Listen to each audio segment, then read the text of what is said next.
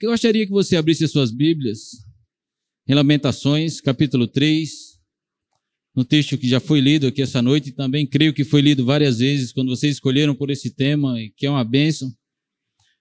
E esse contexto, esse texto, esse contexto, esse poema, né, que nós iremos ler um trecho dele, fala e falou bastante reler e relembrar, memorizar também o meu coração.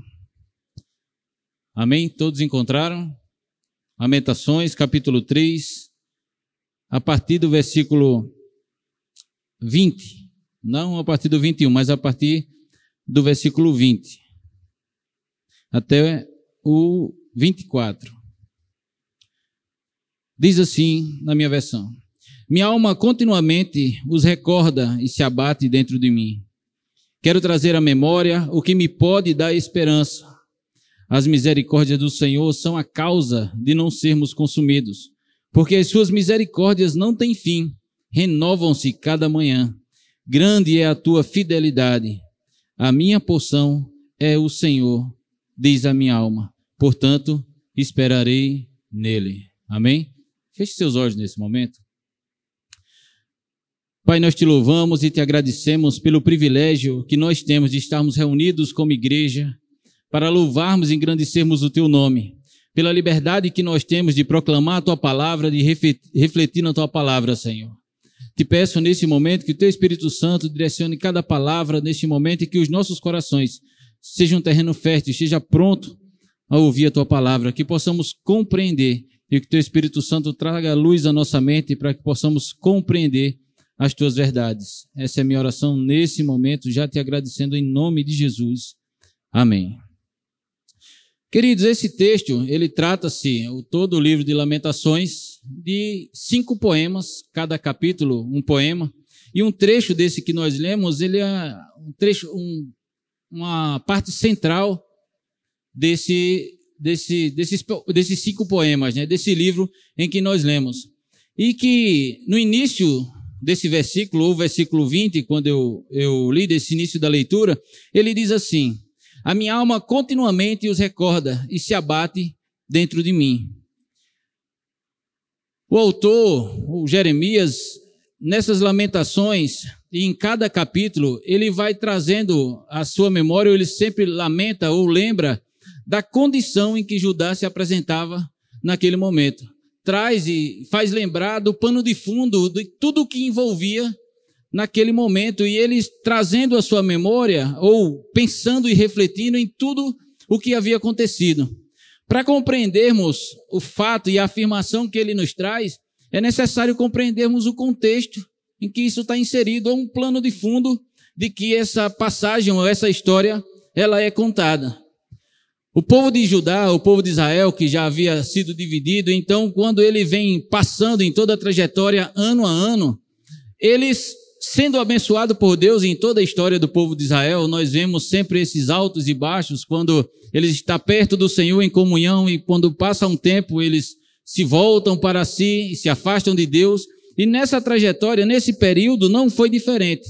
Quando Jerusalém tinha sido destruído, o templo destruído, tinha sido assolada, e por anos o povo de Deus havia se afastado do Senhor. Eu queria, se tiver como colocar os versículos, eu queria que você lesse esses versículos para lembrar um pouco da causa do que se apresentava nesse momento. Eu queria que tu colocasse aí, é, Reis, segunda Reis, capítulo 23 e o versículo 37. Segunda Reis, capítulo 23, versículo 37. E eu gostaria que a igreja lesse em voz alta todos juntos.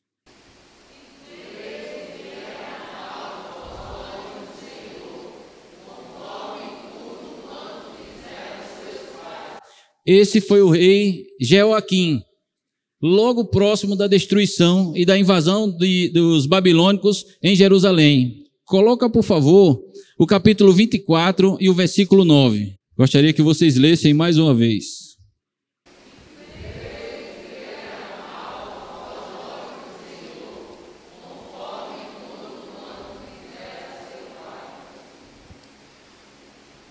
Bem parecido esse versículo.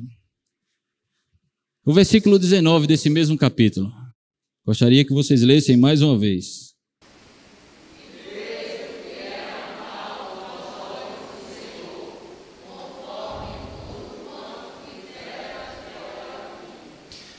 Joaquim, pai de Joaquim, que assumiu o trono logo depois da queda e da morte do seu pai, ele pratica também as mesmas coisas que o seu pai havia praticado e ele havia se afastado de Deus. O seu filho também se afasta de Deus na liderança do povo e também logo depois o seu tio paterno também assume o trono e ele também fez o que era mal aos olhos de Deus, se afastando de Deus.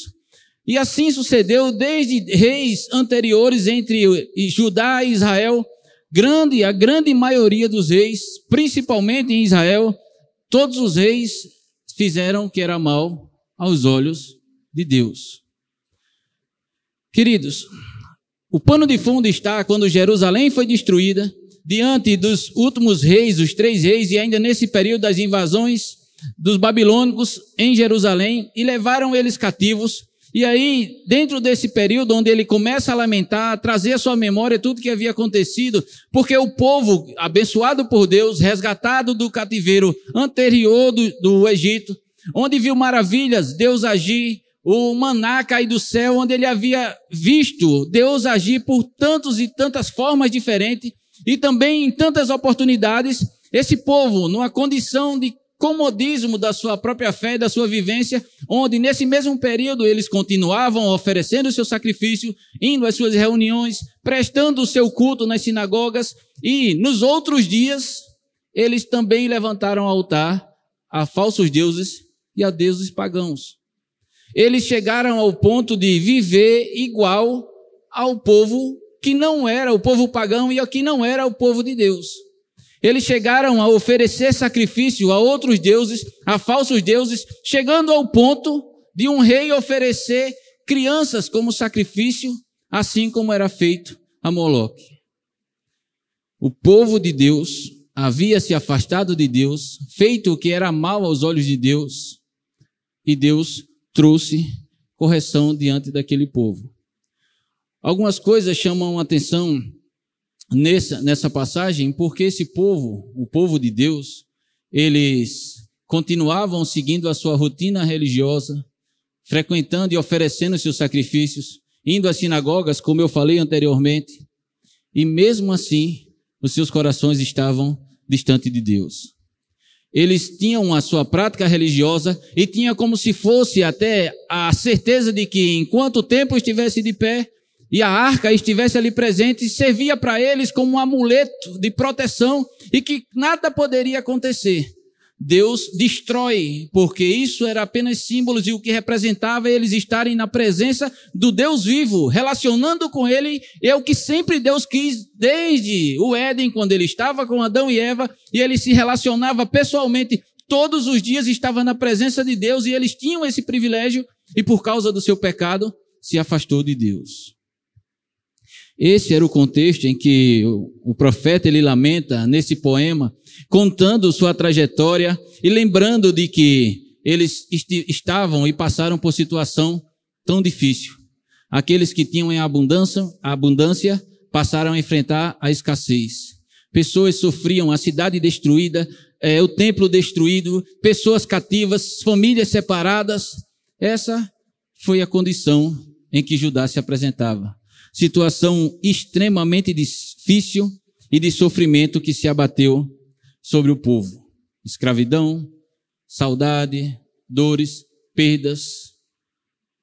Essa foi a condição, a consequência de se afastarem de Deus. Mas ele diz que, no versículo 21, que ele quer trazer à memória o que lhe pode dar esperança.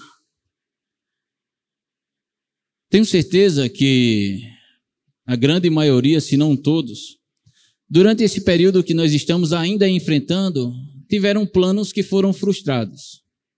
E eu acredito que quase todos, se não todos. Mas mesmo assim, aguardando e tendo a esperança de que em breve ou o quanto antes, e eu acredito que tem demorado mais do que todos nós também esperávamos. Mas que quando as coisas começam a melhorar, também começamos também a fazer planos, traçar planos e uma nova trajetória. Nós temos sempre esse desejo e a necessidade de buscar algo que nos coloque para frente, que nos traga, que nos preencha e que nos dê sonhos, que nos direcione, que nos impulsione. Uma pergunta que faço é: o que tem sido a razão, a sua motivação?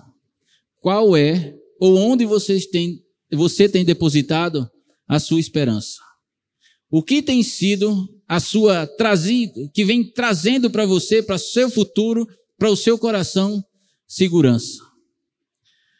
O profeta também, ele diz que ele buscou quando algo, ou lembrar de tudo aquilo, quando abatia o seu coração em profunda tristeza, em profunda preocupação, sentindo a dor dele e dos outros em que ele conhecia, que estava ali próximo a ele, e que muitos talvez nem estivessem mais com eles, muitos cativos, outros já teriam sido guardados.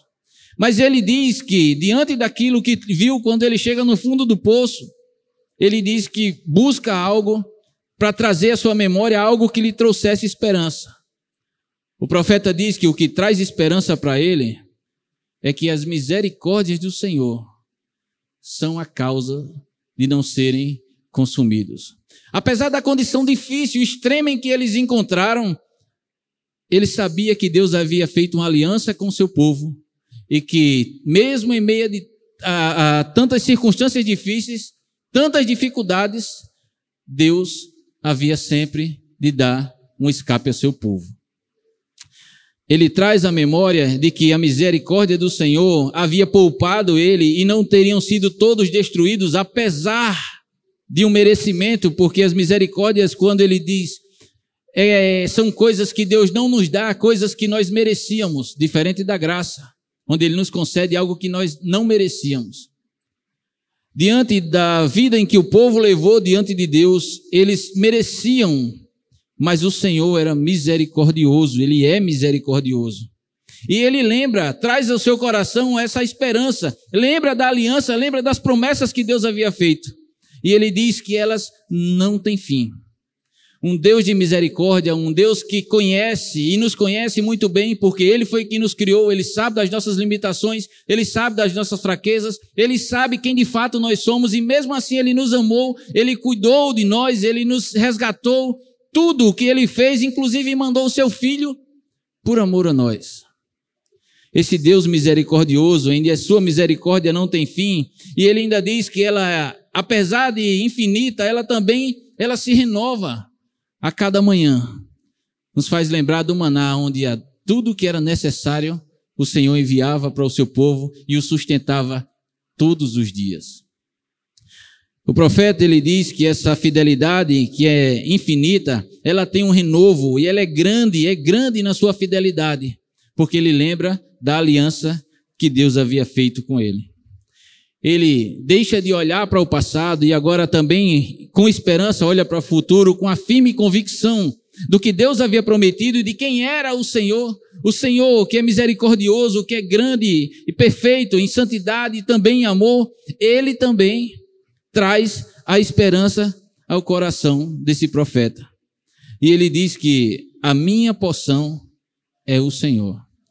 Quando ele afirma que a porção dele é o Senhor, ele diz que é com tanta certeza de que um herdeiro que tem direito à herança, por lei e por direito, ele também diz que a promessa do Senhor foi feita e eu faço parte do seu povo e eu tenho certeza, convicção que ele é a nossa porção, ele é o que nós temos.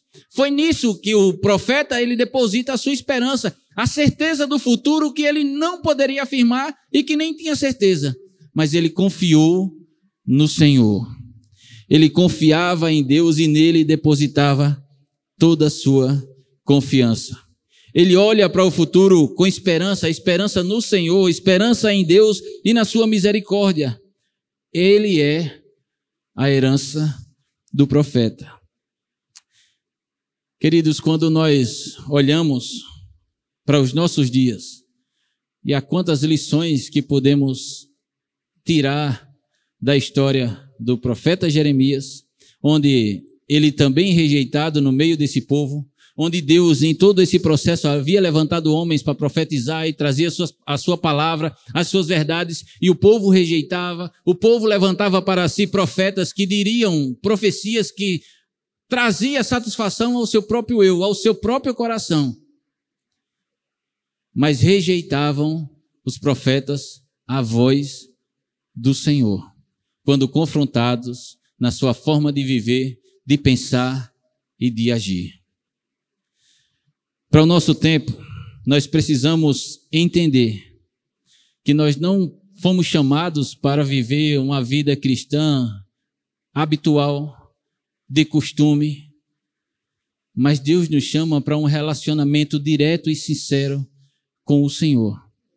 Eu costumo falar na igreja de que orar é um momento de que de tanta sinceridade, porque você está falando com alguém que lhe conhece muito bem e melhor do que você mesmo se conhece.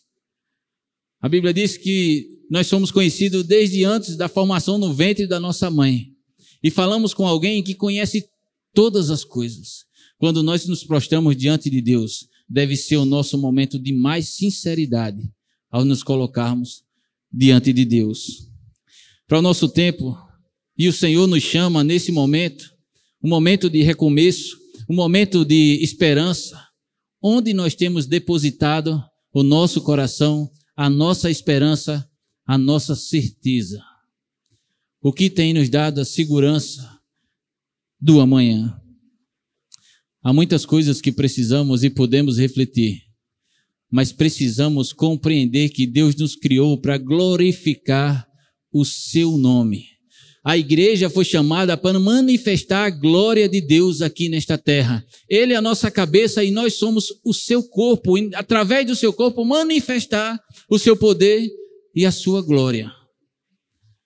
Mas nós não podemos viver uma vida religiosa por costume. Deus nos chama para um relacionamento próximo e sincero com Ele.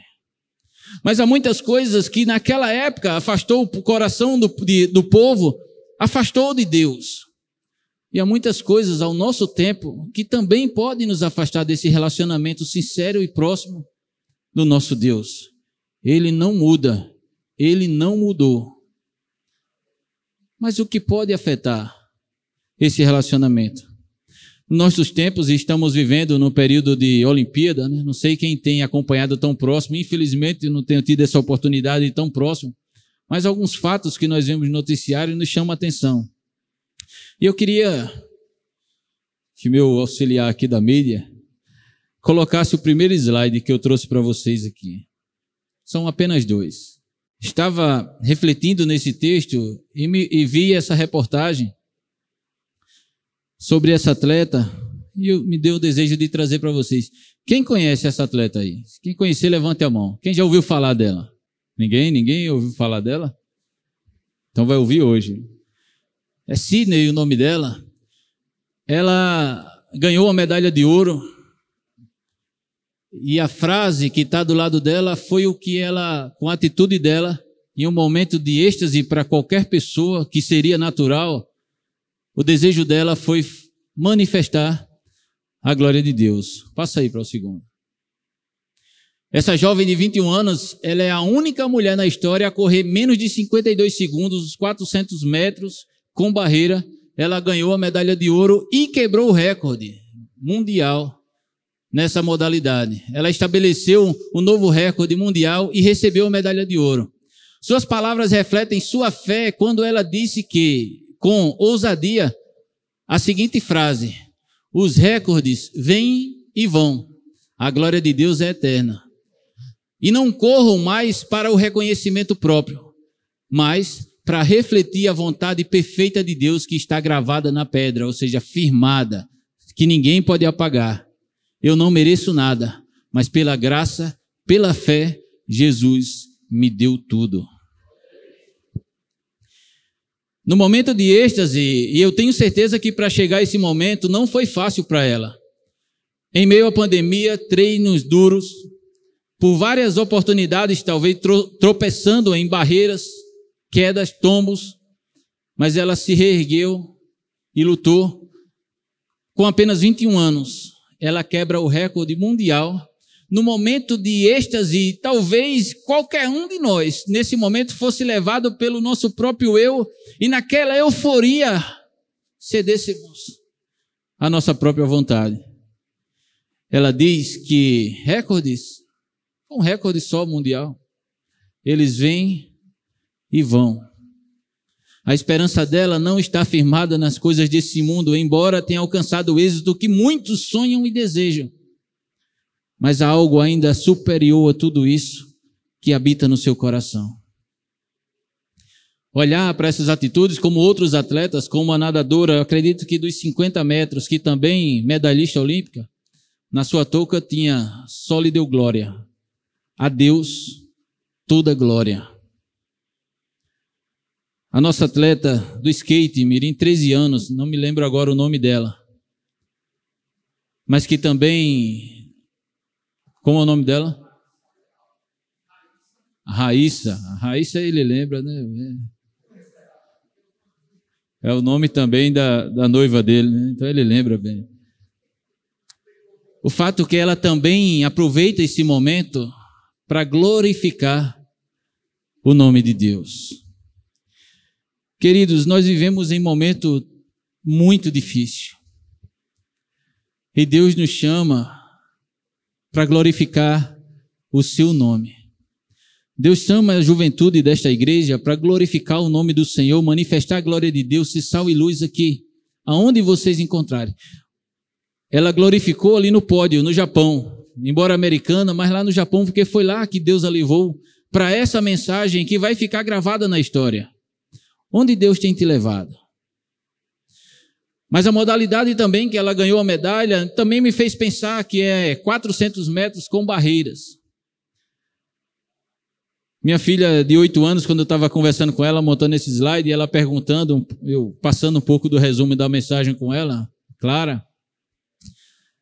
E ela disse: se ela faz isso com barreira, imagina se o caminho tivesse todo livre, né? O fato, queridos, é que a nossa caminhada aqui na terra, ela não é simples, não é fácil. Fazer a vontade do Senhor Jesus é contrário à natureza humana. É abrirmos mão do nosso próprio eu, do nosso próprio ego, e fazer dos nossos sonhos e os nossos planos submeter a vontade e os propósitos do nosso Deus.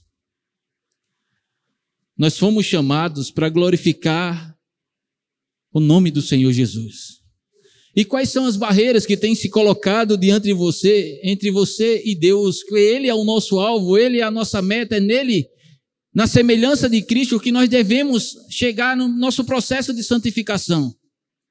Quantas barreiras podem se colocar diante de nós, seja o nosso próprio eu, os nossos próprios eh, desejos, os nossos próprios sonhos, que não são submetidos à vontade do Senhor Jesus? Quantas pessoas têm sido distanciadas do Senhor pela busca do prazer, pela felicidade nos moldes e nos, nos termos desse mundo?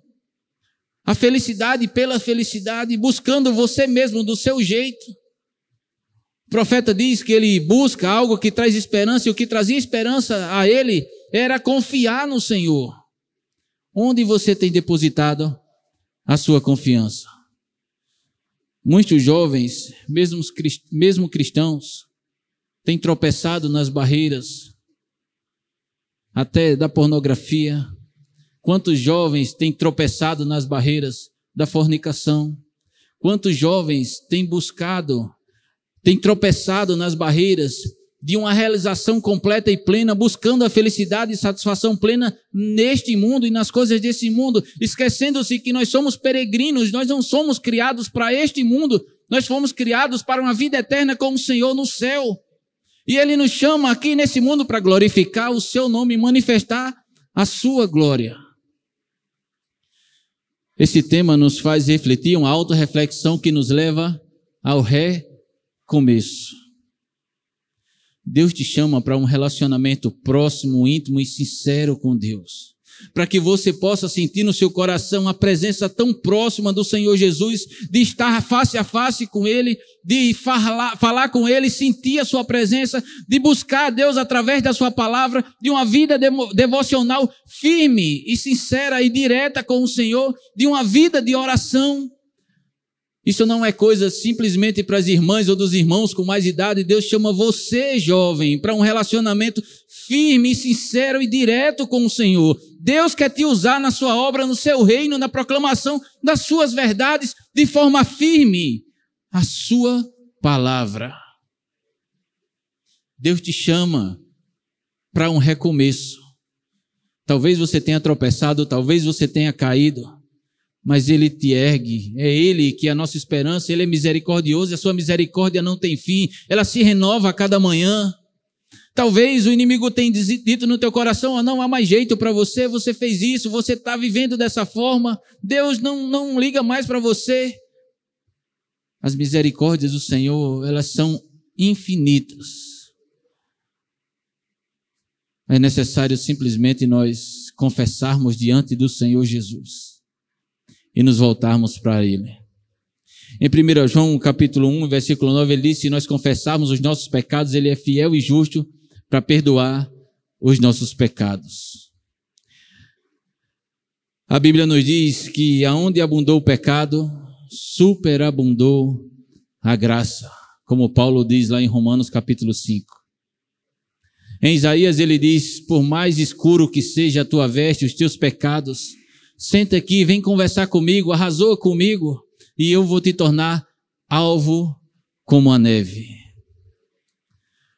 O Senhor, o nosso Deus, Ele é rico em misericórdia. E Ele te chama para um relacionamento sincero, íntimo e direto com o nosso Deus. Ele enviou o, nosso, o seu Filho para morrer em nosso lugar, para pagar a nossa dívida de pecado e nos deixar livre das amarras do pecado. Estarmos livres para glorificar o nosso Deus. Queridos, nós servimos a um Deus cheio, que transborda em graça e em misericórdia. E eu queria que você fechasse seus olhos nessa noite.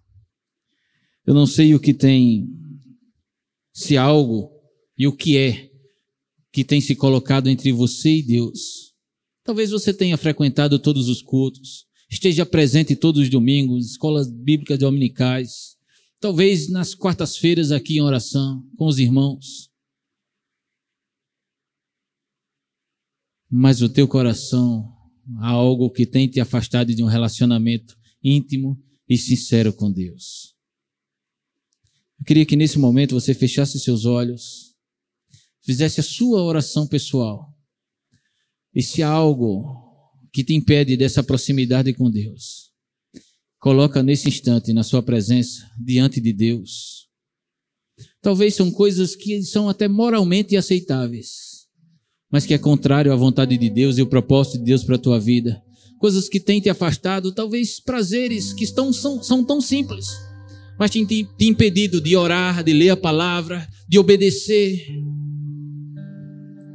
Coloca o teu coração diante de Deus, confiando que Ele é um Deus que tem a sua misericórdia, que se renova a cada manhã e que Ele pode trazer renovo ao teu coração e que você volte a sentir diária e tão próxima a presença do Senhor Jesus.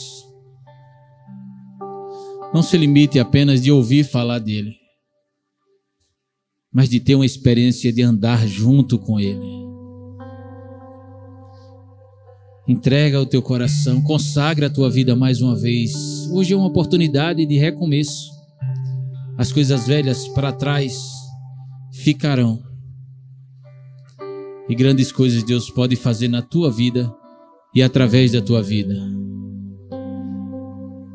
Glorifica o Senhor assim como Sidney fez.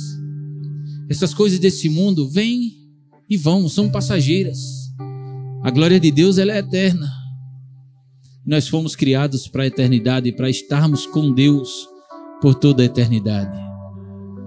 Nós não merecemos nada, Mas deu, Deus nos deu tudo na pessoa de Jesus Cristo. Ele nos deu perdão dos nossos pecados, pagou a nossa dívida de pecado, nos regenerou, nos deu uma nova vida, um novo nascimento e nos separou do pecado, tirou as nossas algemas do pecado. Quando nós estávamos mortos, nossos delitos e pecado, ele nos deu vida. Para glorificarmos, nós somos livres para glorificar o nosso Deus. Que nós não permitamos que nada se coloque entre nós e Deus nesse relacionamento. Pai, nós te pedimos nesse momento, tu que sondas cada coração. Este é o teu povo, Senhor, essa é a tua igreja, Senhor. Como é lindo ver jovens na tua casa, buscando a tua presença, Senhor. Tu que sondas cada coração, tu sabes aqueles que têm enfrentado dificuldades, Senhor, nessa busca de um relacionamento contigo, que ele possa reconhecer que por ele ou por nós, cada um de nós, por nós mesmos, pela nossa força e a nossa capacidade, nós não conseguimos, Senhor, porque a tua palavra diz que sem ti nada nós podemos fazer. Mas que ele possa nessa noite, Senhor, render o seu coração, submeter a tua palavra, Senhor, te buscar em oração, crendo no teu poder de regenerar o coração do homem. Restaura, Senhor, relacionamentos. Que eles possam sentir a tua presença tão de perto. Servindo a tua igreja, a tua casa, o teu reino, o teu propósito, entregando as suas vidas. Independente, Senhor, onde tu os levarão. No trabalho, na faculdade, na sua vida profissional, nas suas casas, Senhor, nos seus relacionamentos.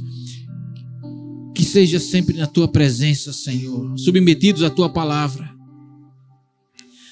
e que este lugar seja impactado. A ver a tua glória se manifestar através desses jovens, Senhor.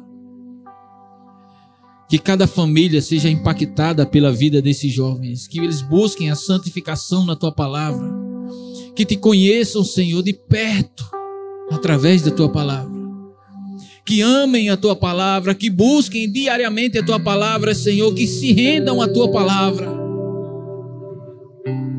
que não queira menos do que um relacionamento sincero contigo, Senhor. Nós não merecemos nada, mas tudo tu já nos concedeste. Nos ajuda, Senhor, a glorificar o teu nome. Está aqui o teu povo, Senhor, cada coração, aqueles que se rendem aos teus pés. Que teu Espírito Santo fortaleça a cada dia e que eles possam te buscar, Senhor, de forma fervorosa, rendido aos teus pés, sendo instrumento em tuas mãos. E que este lugar seja impactado, Senhor, pela tua palavra através da vida desses jovens, em nome de Jesus. Amém. Que Deus abençoe vocês. Amem essa palavra, busquem essa palavra, se rendam a essa palavra. E eu tenho certeza que vocês surpreenderão com vocês mesmos, com a vida de vocês, aonde Deus os levará para cumprir os propósitos do Senhor através da vida de vocês. Amém.